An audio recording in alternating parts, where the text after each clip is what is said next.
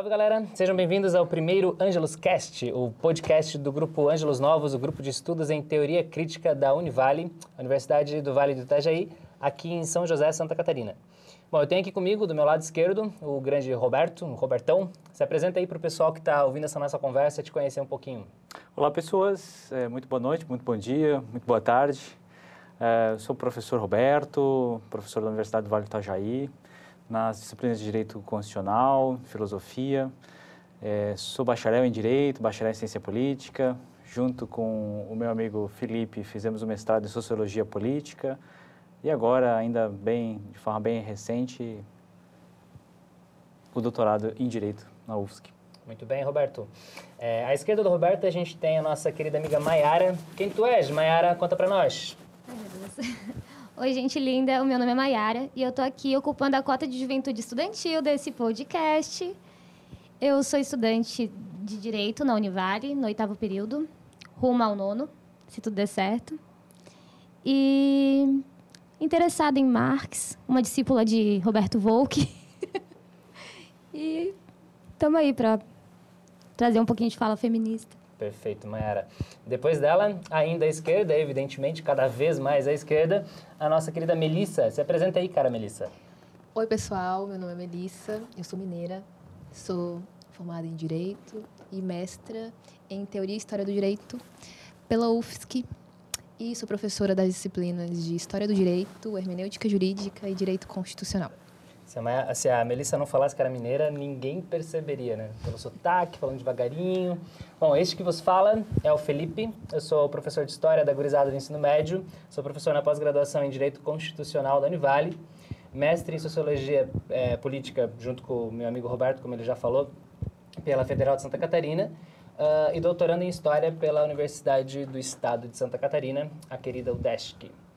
Nesse primeiro podcast, a gente vai tentar falar um pouquinho sobre nós, contar a que viemos e aonde queremos chegar com isso tudo. E eu espero, sinceramente, que vocês gostem, que consigam nos aturar por mais tempo e fiquem conosco nos dias vindouros. Stamattina mi sono alzato Oh bella ciao, bella ciao, bella ciao, ciao, ciao Stamattina mi sono alzato E ho trovato minhas asas estão prontas para o voo. Se pudesse, eu retrocederia, pois eu seria menos feliz se permanecesse imerso no tempo vivo. Gerard Scholem, Saudação do Anjo. Há um quadro de Klee que se chama Ângelos Novos. Representa um anjo que parece querer afastar-se de algo que ele encara fixamente.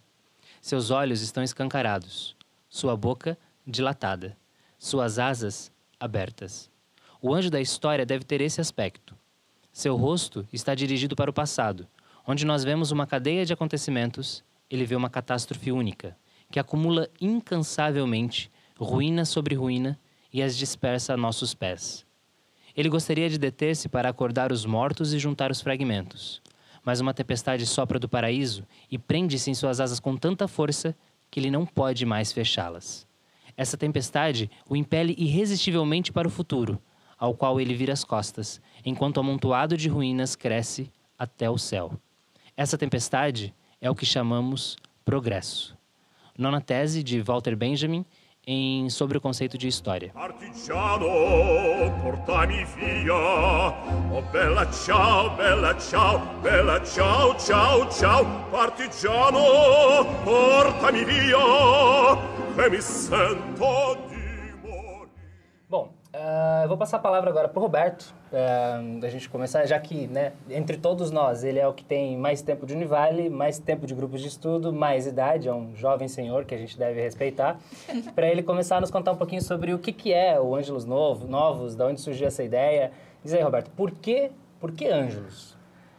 É, na verdade, é, obrigado pelas palavras, sempre é bom ser o ancião, né? Uh, mas na verdade, começamos, comemoramos esse, esse final de ano, cinco anos do grupo. Ele começou literalmente entre um grupo de professores é, que começou a perceber a ideia de uma carência metodológica e crítica no ensino do direito.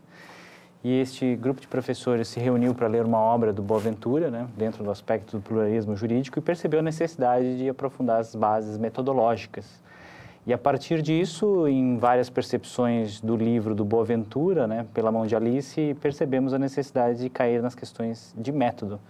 E como bom bom apreciador do Boaventura e das questões metodológicas, sem sombra de dúvida passamos por Marx. E aí veio a interrogação no grupo, ao fim, de por que não Marx? Por que não enfrentar Marx? Por que não fazer a leitura do Marx? E a partir desse mote, organizamos os semestres seguintes a ideia da leitura cronológica das obras do Marx pelo próprio Marx. E aí, é, enfim, identificamos nessas questões, e até fiz uma brincadeira aqui de que o símbolo Ângelos Novos, que é a, a gravura do Paul Klee. É, essa era uma pergunta que eu ainda ia te fazer. Por que escolher o Klee? Isso, é, justamente pelo anjo, pelo anjo. Na verdade, é um ápode que a gente encontrou dentro da obra do Boaventura, em que ele retrata a interpretação que o Walter Benjamin faz a respeito desta gravura do Ângelos Novos, que é a gravura do Paul Klee. E é interessante porque há um paralelo deste feito por Boaventura com relação ao, ao mito, ao mito romano né, do, do Janus, que é justamente o Deus que possui duas faces, uma que olha atentamente para o passado e outra que olha para o futuro, né? E o Walter Benjamin pôde captar nas, nas teses do conceito de história uma pequena interpretação desse desenho do, do Paul Klee, justamente de mostrar um anjo que tem preocupações para o futuro, uh, mas muito atento à ideia da história. E no momento em que lemos essa passagem do, das teses, este foi o nome dado ao grupo. É justamente por, pela sensibilidade do Walter Benjamin em captar aquele momento do início do século XX. E eu sei que parece pouca pretensão, mas é o nosso objetivo uh, de fazer uma reinterpretação das obras de Marx à luz do século XXI. Pretensão aqui é bem pouca, né? Quase, quase que nada, né? E é justamente esta, esse resgate, essa releitura das obras de Marx aos, ao contexto contemporâneo do século XXI é que, enfim, é, sempre esteve muito presente no próprio grupo, né? E é isso que nós queremos, a partir é, deste podcast, dar início a essas discussões e atingir outros públicos, né? Tá, e o que seria a teoria crítica, meu nobre? Pois é, a teoria crítica ela vem nesse aspecto da ideia de uma releitura de Marx no sentido metodológico, né? E a teoria crítica é, é, aqueles intelectuais alemães que no início do século XX fundaram uma escola chamada Escola de Frankfurt, um instituto de pesquisa, cuja pretensão desse instituto era pegar de uma forma bastante lúdica a 11 tese do Marx sobre Feuerbach, daquela noção de que os filósofos até então interpretaram o mundo, era precisar transformar, né? E aí a gente vai ver os primeiros filósofos do Instituto a fazer pesquisas sociais com um comprometimento ético e social da transformação. Todos eles levando a cabo a ideia metodológica do que o Marx apresentou, do materialismo, que depois iremos debater. Então esse é um pouco o nosso compromisso, assim, de, de fato ensinar direito, pesquisar direito, com bases metodológicas na contribuição da teoria crítica, né? Esse, é, esse é, um, é, é a outra da, das nossas ambições, né? Que já não são poucas e pequenas mas é justamente esse, esse cunho crítico da percepção e leitura dos diagnósticos sobre o direito. Né? Lembrando que o grupo já não está mais limitado apenas ao direito. A gente tem algumas pessoas de outras áreas, incluindo este que você fala, que não tem nada a ver com o direito, é um professor de história, certo? Eu, mas é, isso é sensacional. Isso, isso é a constituição da ideia da própria escola, né? A diversidade, a pluralidade das pautas, pesquisas diversas, a interdisciplinaridade, para chegarmos a uma ideia, ideia até de transdisciplinaridade, por que não, né? Eu acredito, Roberto, que essa tua fala talvez é, nos leve a tentar entender por que, qual a intenção desse resgate do Marx, né? Qual a, a necessidade de, de, de trazer novamente essas obras do Marx para o nosso cotidiano, tentar voltar para o clássico, né? E não mais pelos comentadores. Uh, o que me leva, talvez, a falar um pouquinho de qual a importância do Marx para o uso na história, né? Bom, para a gente entender essa necessidade de, de trabalhar a história a partir é, do Marx, a gente não pode esquecer do materialismo histórico, do materialismo dialético proposto é, pelo autor. É, tem um pensador que eu gosto bastante, que é o Domenico Losurdo. Ele é italiano, a quem eu tive o grande prazer de assistir uma palestra ano passado aqui em Florianópolis e que, infelizmente, veio a falecer em junho deste ano. E ele acreditava que era errado invocar um retorno à obra do Marx, cancelando toda aquela experiência histórica do marxismo, ou seja, é, falar de Marx e esquecer da produção marxista, né, da produção dos teóricos é, que vieram depois do Marx. Porque, segundo ele, é, o próprio Marx teria criado, teria desenvolvido a teoria dele, é, confrontando com o tempo histórico em que ele vivia. Então, por exemplo, a Revolução de 1848, a experiência da Comuna de Paris, isso tudo vai influenciar muito na produção é, do próprio autor. Ele vai, do, no, do caso do Marx, né, ele vai é, refletir bastante do ponto de vista teórico e introduzir importantes inovações teóricas a partir dessas duas revoluções e de alguns outros momentos. Então, querer separar o Marx do movimento histórico que inspirou nele é, significa justamente renegar o Marx. Uh, o Losurde, ele afirmava que nós devemos estudar a obra do Marx tendo em consideração também todas as experiências históricas oriundas do próprio marxismo. Um, talvez o melhor exemplo disso aí seja a Revolução de Outubro, certo? Uh, que não dá para pensar é, a obra do Mar a, Revolução de Outubro sem imaginar que o Marx tenha escrito o que ele escreveu antes. E também não pensar em autores né, que leram, que beberam no Marx, como o Lenin. Por outro lado, todavia, contudo, porém, eu acredito, e acho que também seja mais ou menos algo que o, o grupo pensa, que não dá para a gente se debruçar apenas é, sobre comentadores inspirados em Marx, mas a gente, a gente não pode ficar só com quem escreveu e com quem utilizou da obra do Marx. A gente precisa mergulhar de novo, voltar a ler e a entender os clássicos do Marx, os clássicos do Engels, direto a partir deles. Óbvio que a gente, nós somos, é, como o próprio Marx, seres do seu próprio tempo, né? Então nós somos construídos por aquilo tudo que a gente já leu, por aquilo tudo que a gente conhece. E evidentemente que vai ter uma influência de outros autores na nossa própria interpretação a respeito daquilo que o Marx escreveu. Mas vejo como necessário a gente mergulhar novamente nessas obras. Fala aí, Roberto. É, eu acho que essa é a questão vital, né? É porque a gente até brinca no grupo várias vezes na ideia de que quanto mais lemos Marx, menos marxistas somos. Porque a contribuição metodológica, que, que é considera a, talvez a mais importante para o próprio grupo, né? E a ideia de reinterpretar a luz do século XXI, que é o desafio, né? Que é o desafio é, pouco pretensioso da nossa parte, mas que traz exatamente esses elementos, né? Inserirmos numa discussão crítica da própria contemporaneidade em que vivemos, né? E aí me parece muito salutar da ideia de por que Marx, porque ainda é, me parece, é um dos grandes pensadores a colocar em xeque a própria estrutura pela qual se organiza a modernidade e a sociedade capitalista, né? É, e é nesse, nesse viés que é necessário reinterpretar, né? Reinterpretar.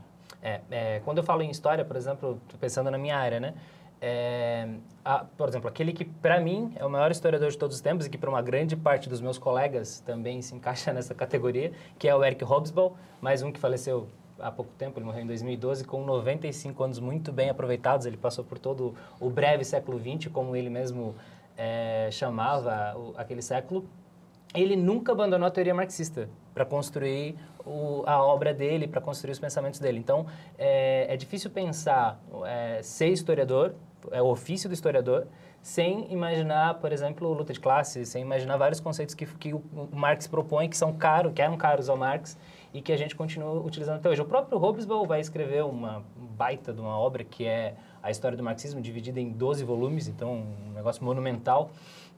É, e aí, quando um, a gente vê um, um, autor dessa envergadura, como o, o Hobsbawm, se debruçando de tal maneira sobre o conteúdo do Marx, não dá para dizer que é algo irrelevante, né? Algo que a gente precisa também estar tá mergulhando e estar tá, é, procurando conhecer mais a fundo.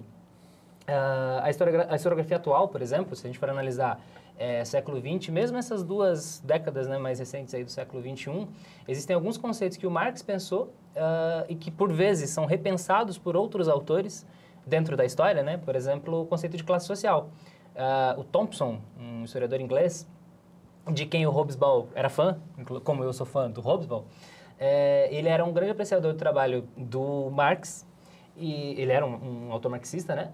E ele vai propor uma nova, um nova, uma nova conceituação acerca da luta de classes, acerca do conceito de classe, de classe social, em que ele, ele vai dizer que essas classes sociais elas, elas são dinâmicas. É, uma, é, é uma noção de processo, de relação, de experiência de, e de formação, ao fim, de uma consciência de classe. Então, o próprio processo em que essas pessoas estão envolvidas é que vai acabar construindo, inclusive, as classes em que elas eh, se colocam. As classes, elas não brotam, não, não surgem do nada.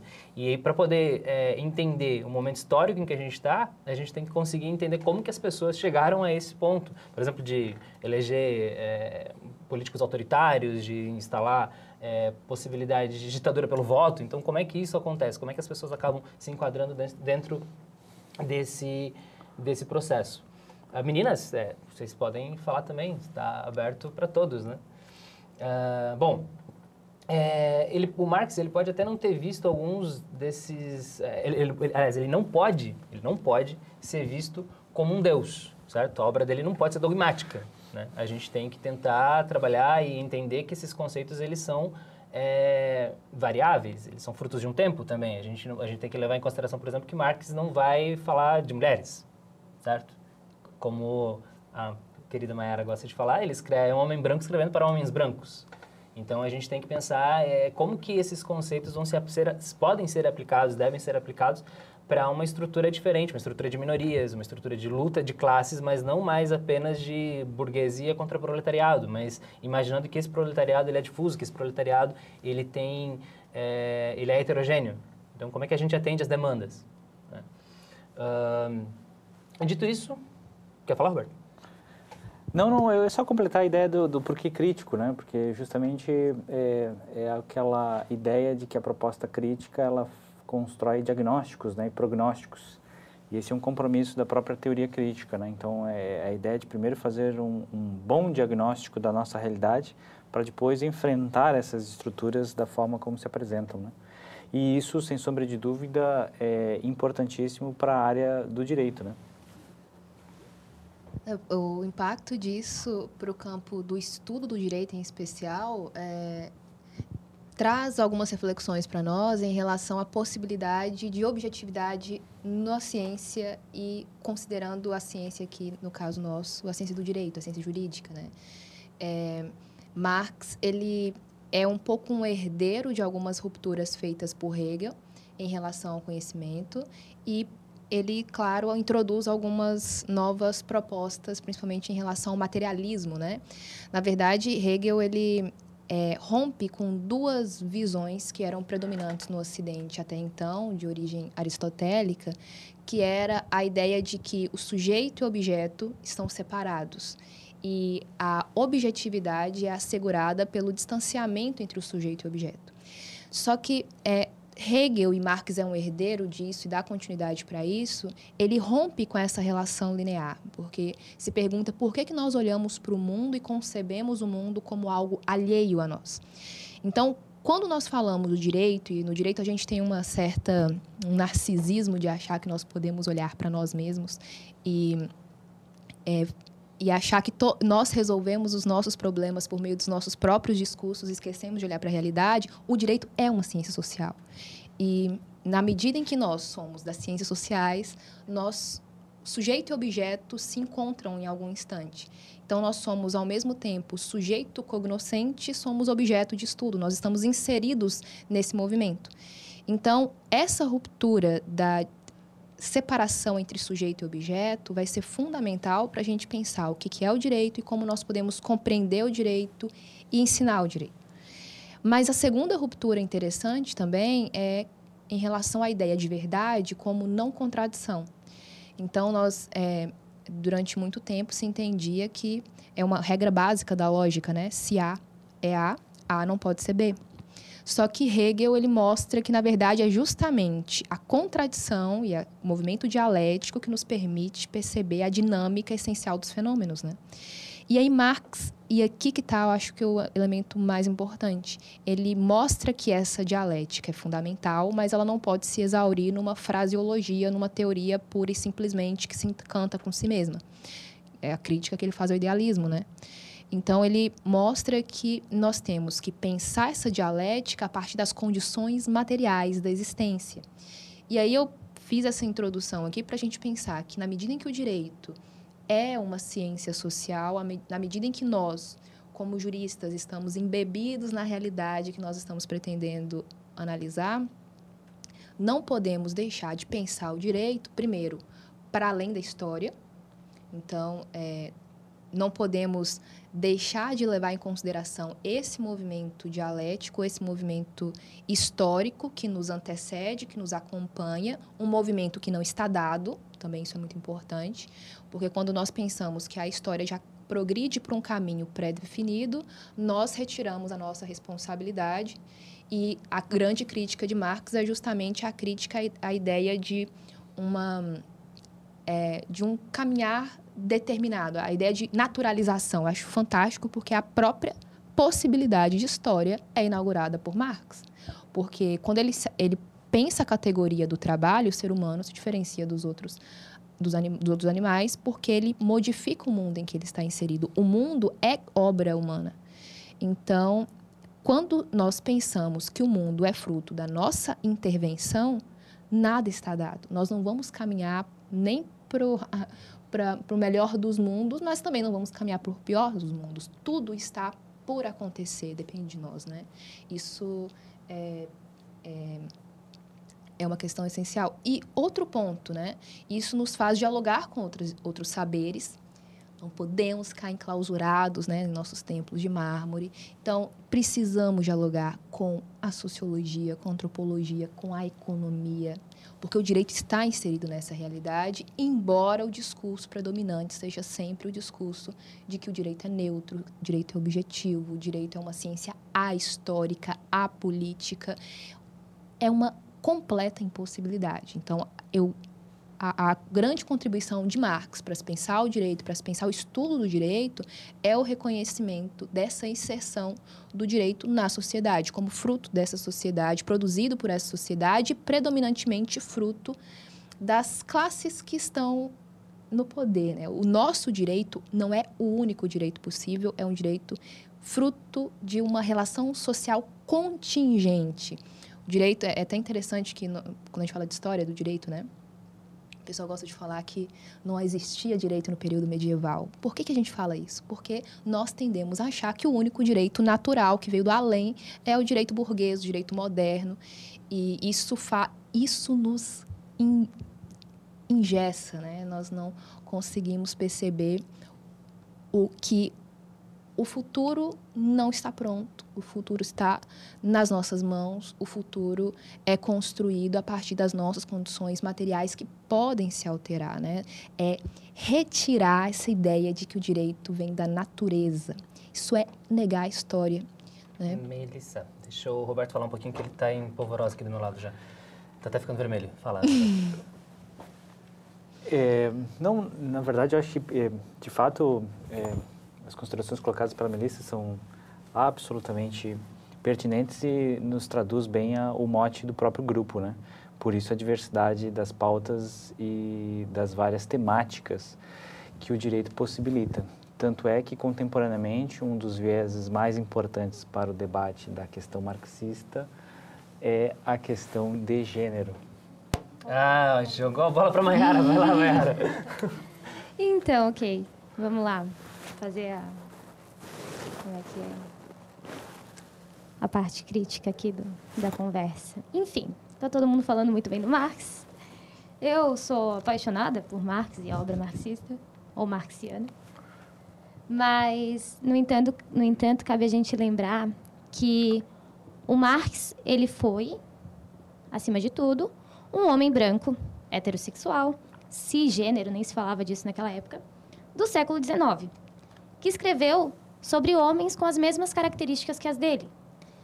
No entanto, isso não pode servir para que a esquerda de hoje justifique ah, um abandono de pautas como as pautas identitárias. Como pautas identitárias, a gente tem o quê?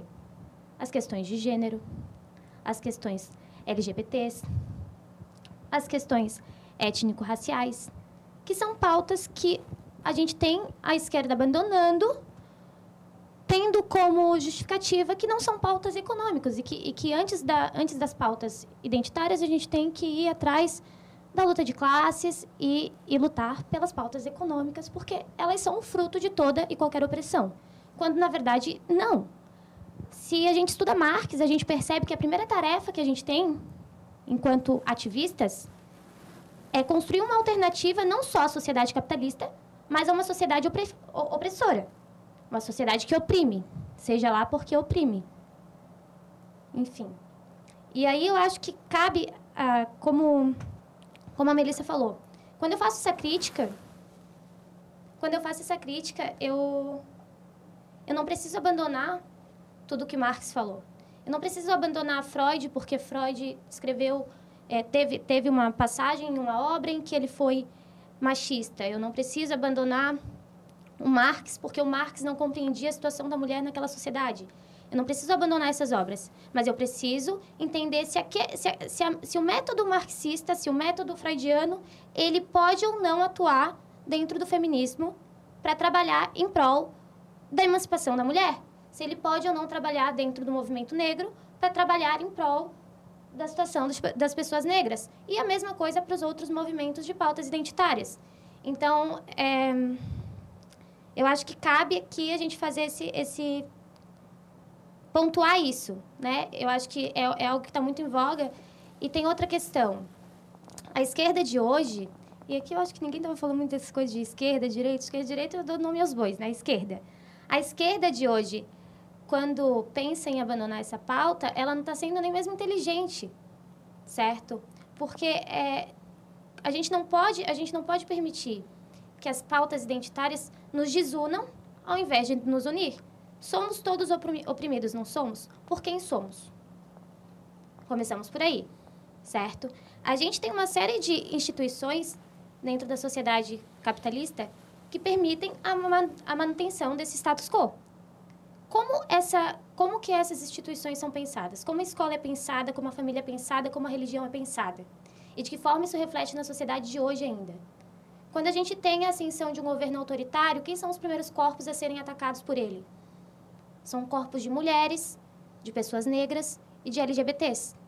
A gente está vivendo isso, a gente está vendo isso, a gente está vendo a violência contra a mulher aumentar, a gente está vendo a homofobia aumentar, a gente está vendo situações de racismo que, que, por mais que o racismo sempre tenha existido na nossa sociedade, isso de maneira bem, bem forte, a gente está vendo hoje situações que alguns aninhos atrás a gente já não via.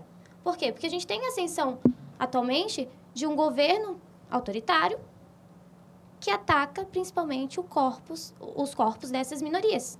Então, como pensar a, a emancipação humana, a emancipação do, do indivíduo sem pensar as pautas identitárias? Então, eu estou pensando a, a emancipação de quem? Do homem branco, heterossexual e cisgênero? Então, eu acho que a gente tem que utilizar do método marxista para pensar essas questões também e não jogar, né, jogar o, o bebê junto com a água do banho, porque não é bem por aí. O Marx, até, até acredito eu que o Marx tinha certa sensibilidade, sim, às pautas das mulheres. Não penso que ele escreveu a respeito disso, né, fazendo uma leitura de gênero e tudo mais, mas penso sim que ele entendia que havia ali uma estrutura de opressão, só que não, né, naquela época eu não, eu não, não posso exigir que o Marx tivesse uma leitura feminista do contexto que ele vivia. Mas se a gente pega, por exemplo, sobre suicídio, a gente percebe que dos quatro casos de suicídio que ele analisa, três são mulheres. E ele relata bem que as três mulheres viviam ali situações de opressões, ou com um familiar, ou com um companheiro, que nem dava para chamar de companheiro. Mas, enfim, elas sofriam por serem mulheres e ser mulheres levou-as ao suicídio. O Marx compreendeu aquilo naquele livro. Mas é claro que a, a pretensão do Marx, acredito eu, jamais foi escrever uma obra feminista ou dar esse tom a ela. Mas a gente pode sim usar do materialismo histórico dialético e de tantos outros conceitos que o Marx traz para trabalhar as pautas identitárias. É, até em, relação ao que a, tanto ao que a Mayara falou quanto ao que a Melissa falou antes, é, eu estava pensando aqui, por exemplo, a gente tem a ascensão é, de um Estado autoritário, a possibilidade de um Estado autoritário, e aí, quando a gente olha, por exemplo, para os ministros que estão sendo escolhidos, né? Vou pegar especificamente o ministro da Educação, que é escolhido para ser ministro da Educação na semana em que é escolhido para isso, ah, vai à, à imprensa e diz que é interessante que os estudantes, os estudantes não querem fazer faculdade, não, não, não, não devem ter a necessidade de fazer faculdade. Eles têm que sair do ensino médio sabendo trabalhar e ganhar dinheiro como youtubers. Ele cita o exemplo dos youtubers, como se fosse fácil ser youtuber, né? É, mas enfim, a, a, gente tem, e isso não é de hoje, já é uma ascensão já de algum tempo, é, em relação às classes é, subalternas, a gente tem uma situação bastante complicada em relação à educação, que é a própria ideia do tecnicismo, né, de transformar esses estudantes que saem do ensino médio em meros trabalhadores braçais, enquanto a gente tem é, nas escolas privadas e nas escolas de melhor condição uh, estudantes que vão sair dali para a faculdade para comandar aqueles que estão saindo para ser mão de obra é, mais, mais mão de obra barata. Então, não dá para a gente é, não utilizar as obras do Marx, por exemplo, é, eu não posso esquecer a indignação do Manifesto Comunista, eu não posso esquecer uh, o conhecimento da construção histórica da desigualdade que aparece no, no, no, Capital. E o mesmo, né, que aí me leva até a Melissa, a incredulidade, incredulidade de Marx em relação ao direito burguês que protege as elites, né, que inclusive Marx no primeiro momento ali ele, ele até acha que dá para resolver pelo direito, mas depois eu acho que isso acaba se perdendo completamente. Por quê? É, com casos práticos, né? Essa semana a gente tem um preso, um, um político preso que pode parar para tomar café, tomar banho antes da Polícia Federal chamar ele e levar ele embora, porque ele é ele. E ao mesmo tempo a gente tem um cara, o Rafael Braga, preso já há anos, sem minimamente acusações por acusações estapafúrdias. Então a quem serve esse direito, né? É, a quem serve esse direito, a quem serve esse governo, a quem serve esses, esses ministros, a quem serve essa, é, essa formação educacional que a gente tem no Brasil, que exclui as minorias, como a Mayara falou, uh, que permite a diferença em relação ao direito, porque o direito para um é diferente do direito para outro. Então, mas fala, Mayara, Melissa, o que tu queres dizer? Não, mas é, é, a importância de pensar com Marx para além de Marx, né? De se livrar de uma posição dogmática que é antimaterialista, né? É, eu gosto muito de utilizar duas metáforas. Primeiro, a metáfora do Barão de Munchausen. O Barão de Munchausen é um, um cara de uma história que faz várias peripécias, e uma dessas peripécias é uma que ele entra com o seu cavalo num pântano, e ele se afunda nesse pântano.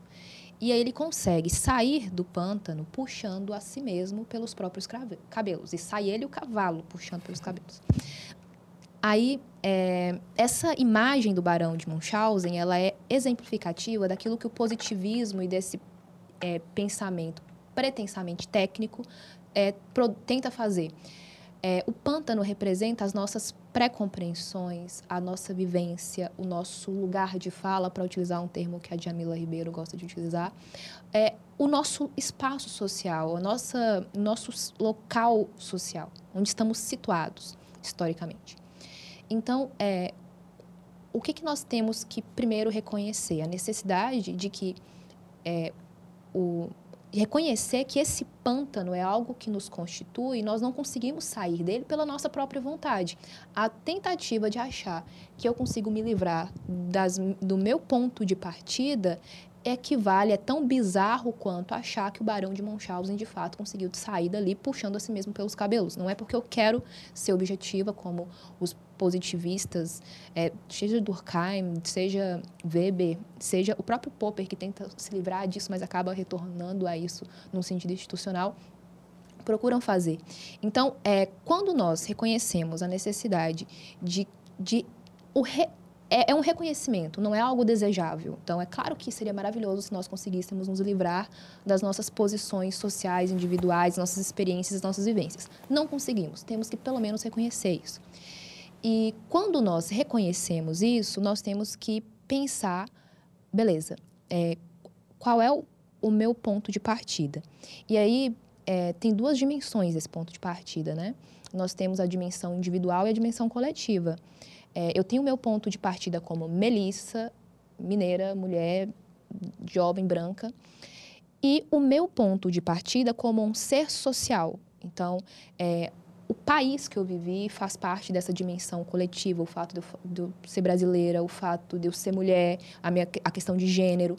É, é diferente das minhas experiências individuais. Então, eu tenho o meu local, local social de fala e eu tenho as minhas experiências individuais. Tudo isso participa da forma como eu olho para o mundo. Reconhecer isso é fundamental. Por quê?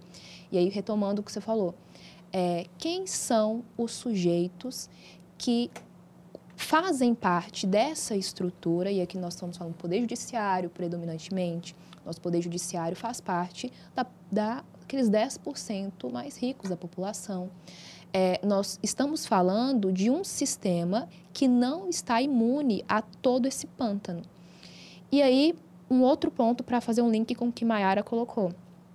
É, se eu tenho que reconhecer o meu lugar de fala, eu tenho que levar em consideração o seguinte: é, a necessidade de se aliar né, às pautas identitárias e à pauta de classe, ela não serve para a fragmentação das lutas, muito pelo contrário. A outra metáfora que eu gostaria de utilizar é a metáfora do, dos elefantes e dos cegos. Então, tem uma história, de, tem várias versões dessa, dessa história, né, na parábola. Tinha um elefante passando pela cidade, vários cegos ficaram sabendo desse elefante. Meu Deus, vamos lá ver o que é esse elefante. Aí um pega na cauda, outro pega na orelha, outro pega na perna e outro sobe em cima do elefante.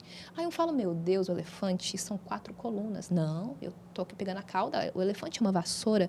Ah, não, o elefante é uma, uma, um grande abano que estava pegando na, na orelha do elefante um estava em cima.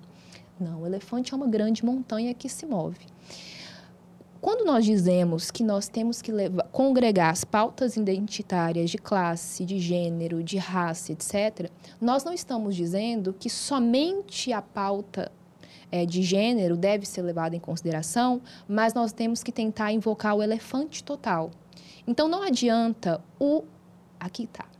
O cego que pega na cauda e diz que o elefante é uma vassoura não basta dizer que somente essa visão deve persistir. Se todo mundo juntar a sua própria visão ali, nós vamos conseguir nos aproximar um pouco mais da ideia do elefante total. Então, qual é a grande questão? O direito, que ele faz? Ele utiliza um único discurso como se fosse universal. Então, o cara que estava ali segurando a cauda acha que a cauda é a única visão possível e é a visão que deve predominar. E isso faz com que nós possamos refletir o seguinte: é, o direito é o direito moderno, é o direito burguês, que foi dito pelos homens brancos, héteros e de uma determinada também religião, que fala em nome de todos. E não só em nome de todos, né? Ainda é o homem branco, hétero, euro, europeu, e aí a gente pega as nossas disciplinas, os principais autores que estudamos, nós temos homens brancos europeus, porque, nossa, vamos ler Habermas, que é isso que importa, né? Não vamos conhecer como se a nossa realidade não fizesse parte desse lodo pantanoso que constitui a nossa realidade, a partir da qual nós temos que pensar o que é o direito.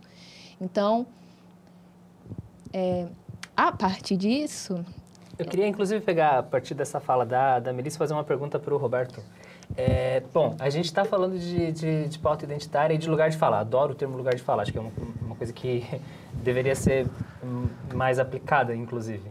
É, mas, é, como uh, cobrar um lugar de fala, a fala do lugar de fala, é, a partir, por exemplo, de um lodaçal de fake news que a gente tem neste momento e que desconstrói uh, toda é, é, a pluralidade social que a gente tem e que coloca isso tudo dentro de um mesmo lodo, mistura e cria informações que não existem. E, e o direito não faz o seu papel, né? Porque a gente tem constantemente esse tipo de, de situação. E ontem mesmo eu estava vendo um, um, a que foi candidata a vice-presidente na chapa do Haddad, Manala Dávila, falando que ela foi intimada ela intimou o Ministério Público porque tinha uma fake news contra ela e ela foi intimada porque por causa daquela fake news como se ela a tivesse dito.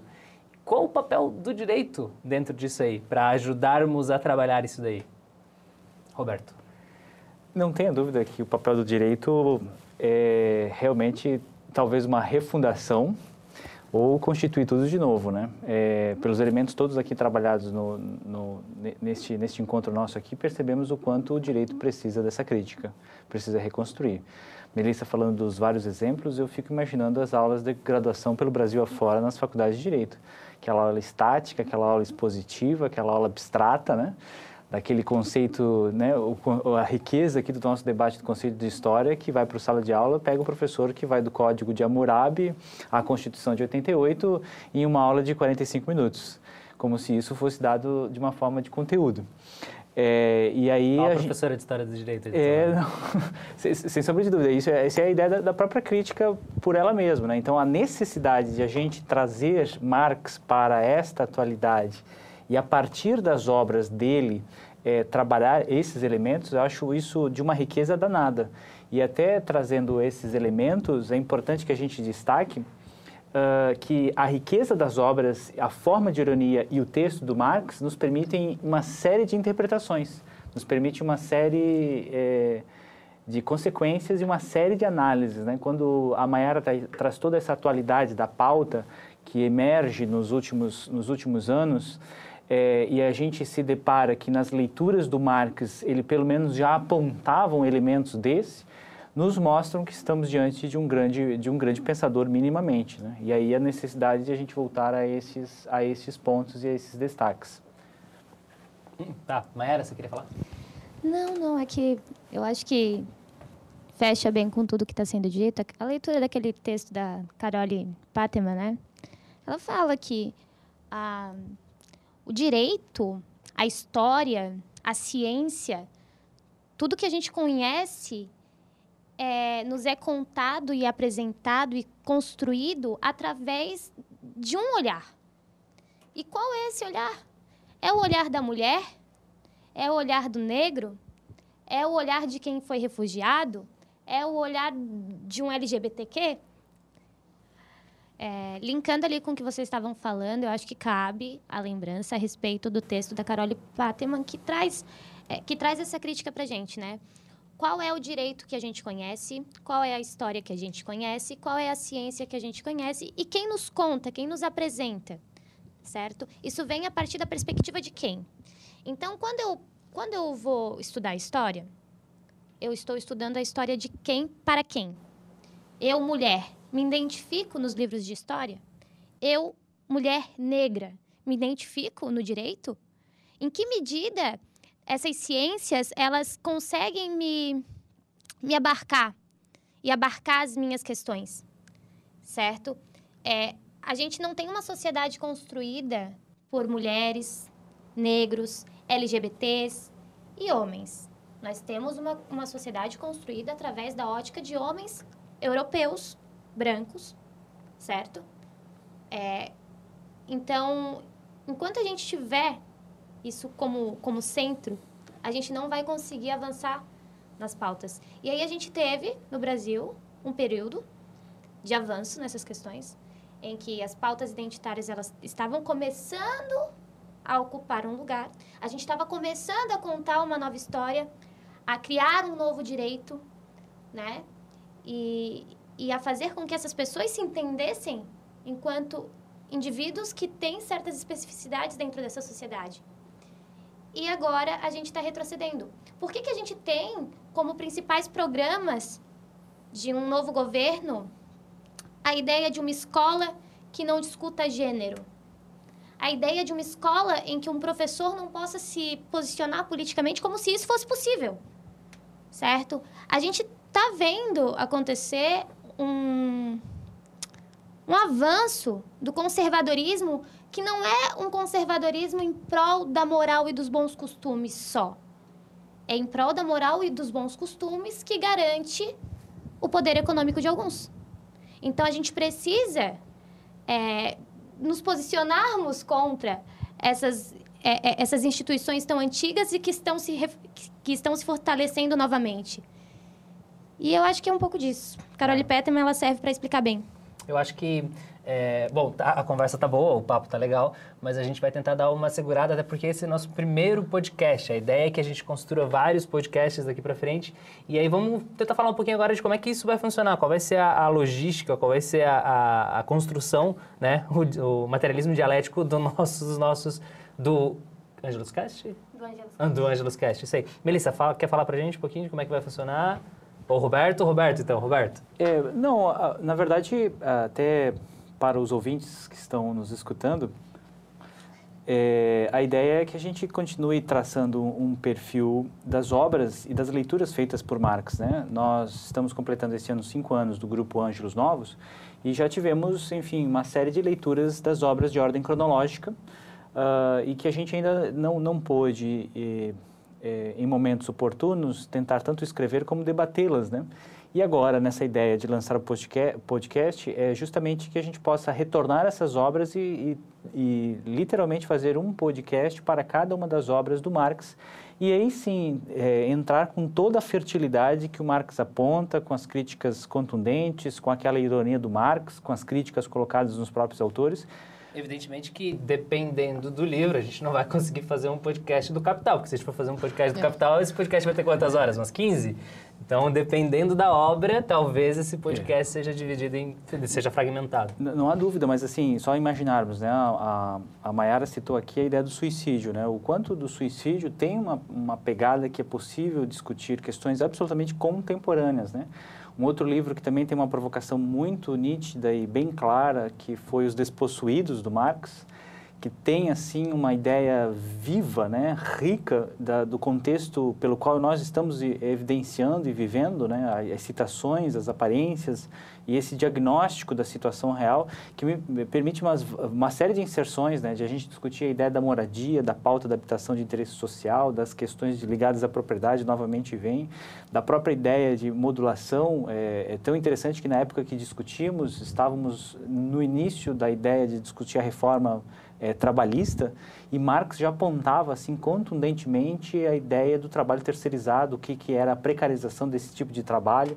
Então, essas inserções todas é, que as obras possibilitam, acho que é um compromisso nosso diante desse desafio do podcast. Inclusive, a ideia é que o grupo de estudos ele, ele siga a ordem cronológica das obras do Marx, certo? Inclusive fazendo um jabá aqui sem ganhar nada em troca, de repente a gente ganha alguma coisa mais para frente, mas a gente está usando as obras da Boitempo, que são fantásticas, então, inclusive, é, nós tivemos um problema com a ordem cronológica, porque a, a tese não tinha sido lançada ainda, e a tese é a primeira obra, então a gente interrompeu esse, esse, essa, essa ideia do, cronológica para poder discutir a tese, mas uh, livros fantásticos lançados pela Boitempo que a gente está utilizando para fazer esse trabalho em grupo. E, o que, no fundo, é o compromisso, né? Eu, eu, lembro bem que nós havíamos lido a ideia da ideologia alemã, e na ideologia alemã tínhamos um traço bastante importante de uma tradução não feita nas edições anteriores, que era da década de 80 no Brasil, que era justamente a apreciação crítica e de maior fôlego do Marx sobre o Max Stirner. E a ideia ali de discutir questões ligadas a um certo existencialismo uh, se aqui posso dizer, um certo existencialismo anarquista, né? E essas contribuições todas é uma novidade que a tradução nos trouxe e nos presenteou com isso tudo, né? Então, há vários elementos que podem ser dali retirados, né? Melissa, fala, nós vamos além do grupo de estudos, o que mais que a gente deve fazer nesse semestre? Exibição de filmes? Nós vamos exibir alguns filmes, fazer alguns cine debates. É, a ideia, inclusive, dos nossos cine debates é justamente resgatar alguma, é, as produções brasileiras que retratem a nossa história para que nós construamos uma identidade de povo que luta pela democracia e não um povo que almeja o autoritarismo como frequentemente nós tentamos difundir, né? Mayara? Eu acho que outra questão que a gente pretende, agora não sei se a gente está sendo muito ambicioso com isso, é a ideia dos artigos, né? Que cada, que, que cada Angelus Cast se torne um artigo, principalmente no que diz respeito às, às obras, né? Então, a cada, a cada obra debatida, um artigo que será publicado e disponibilizado para quem estiver ouvindo interessado. Ah, e eu acho que cabe também a, a gente falar que, que ao final de cada. Ah, sim, isso vai, vai rolar. Isso. É, mas vamos terminar isso daqui. Vou deixar ele terminar. É, é. Mais uma coisinha que, também, é, que a gente também deve fazer nesse semestre é a apresentação de trabalho, né? Então a gente vai é, ter alguns eventos para apresentar trabalho. A gente apresenta no seminário de iniciação científica também alguma coisa da Univale. Então é um grupo bastante movimentado e que nesse semestre deve ser muito, muito movimentado. Uh, além disso, né, a gente vai. Vamos fazer agora algumas indicações de livros, de textos, de filmes que é, sejam interessantes, que nós, nós consideramos interessantes e que, evidentemente, estarão é, devidamente escritos no onde quer que este podcast, este Ângelos Cast, Angelus Cast seja postado, para que vocês tenham acesso uh, Instagram e onde mais a gente for colocar, é, incluindo, inclusive, as incluindo, inclusive foi, foi horrível, né? mas incluindo os, os, os, autores que a gente citou, inclusive nas nossas falas durante esse podcast, ok?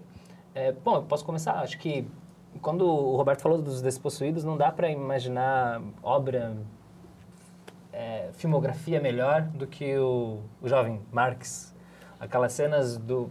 Vai, vamos dar aqueles spoilerzinhos, aquelas cenas iniciais ali da, da galera catando os gravetos, é algo fantástico, fantástico. Então, uma, uma, indicação minha aqui já seria o Jovem Marx, que é né, fácil de indicar essa. Tese 11. Ah, sim, é, os próprios livros do Hobsbawm, se você quer entender um pouquinho da ideia do marxismo, da história do marxismo e não especificamente das obras do Marx, também das obras do Marx, mas entender como é que essas obras influenciaram todo o século XX, é esses 12 volumes que um dia eu pretendo tê-los todos em minha biblioteca, uh, é uma boa pedida para isso aí. Quer falar, Roberto? Não, eh, do Hobsbawm acho que seria interessantíssimo, porque fui ver o prefácio e até a leitura é, que a gente está tentando acompanhar do Hobsbawm. É, o título é um tanto quanto bem marqueteiro, né? Como mudar o mundo. Mas é obra do Marx em que sintetiza os aspectos históricos, pelo menos em três grandes passagens do marxismo e do próprio Marx, né? É uma boa introdução histórica para contextualizar o que as leituras de Marx estavam analisando na época, né? É uma boa indicação que mais, meninas? Eu vou citar um, porque vou que foi falar do Código de Hammurabi, então tem um texto do Luciano Oliveira que se chama Não me fale do Código de Hammurabi, é fundamental para quem vai fazer história do direito. É, eu vou citar alguns textos que eu utilizei, né? O Lugar de Fala da Jamila Ribeiro. Eu, será que é, pode eu não, sei se eu cito muita coisa, né? Mas lembra que depois você tem que mandar a citação certinha ali a introdução. Ah, é, As Aventuras de Karl Marx contra o Barão de Munchausen, do Michel Louvi. Também é outro texto muito importante para se pensar esse problema da, da sociologia, do conhecimento. Eu? É tá, dentro do que eu estava explanando ali, a questão da, das, pautas secund... Ah, das pautas da identitárias estarem sendo tratadas enquanto pautas secundárias pela esquerda, acho que cabe a leitura do texto da Tatiana Vargas, que é a falsa dicotomia entre pautas, entre pautas identitárias e economia. Ele está disponível no El País. Tem um também da revista Piauí, que foi escrito recentemente, no dia 23 de novembro, que é Quase Toda a Política Identitária, do Lucas de Abreu Maia. E aí, como eu citei ali a questão do, do texto da Carole Pateman, também vale uma, uma lida do contrato sexual, não é um texto tão difícil de se ler. Bem tranquilo, inclusive. Bem tranquilo. E apresentado até pela Melissa, o Caliban Bruxa, né? Ah, verdade. Sempre vale Mulheres, Corpo e Acumulação Primitiva. Então, são quatro dicas que eu, que eu deixo. Indicação, inclusive, da menina do Tese 11, como é o nome dela? Sabrina. Sabrina do Tese 11, muito bem. Bom, acho que a gente vai encerrando, né? Esse foi o, o Angelo Cast, Angelus Cast. Ainda vou, até o final dos podcasts eu consigo falar direitinho. O Angelus Cast, espero que vocês tenham gostado e nos encontramos no próximo episódio. E, claro, não esquece de seguir a gente lá nas redes sociais, Facebook, Instagram. Uh, é isso aí. Agradecer a todos que participaram. Mayara quer falar mais alguma coisa? Manda. Futuramente o site. Ah, futuramente teremos um site onde esses, esses Angelus Casts serão é, publicados, para ficar mais fácil, inclusive, para encontrar. É, bom, é isso aí. Um abraço. Stamattina mi sono alzato Oh bella ciao, bella ciao, bella ciao, ciao, ciao Stamattina mi sono alzato io ho trovato l'invasor Partigiano, portami via Oh bella ciao, bella ciao, bella ciao, ciao, ciao Partigiano Vamos ter que gravar de novo, pessoal. Ficou muito ruim. Perdeu tudo? Vocês falaram. Ah, tá. Ah, tá. Quer matar o coração? Perdeu tudo.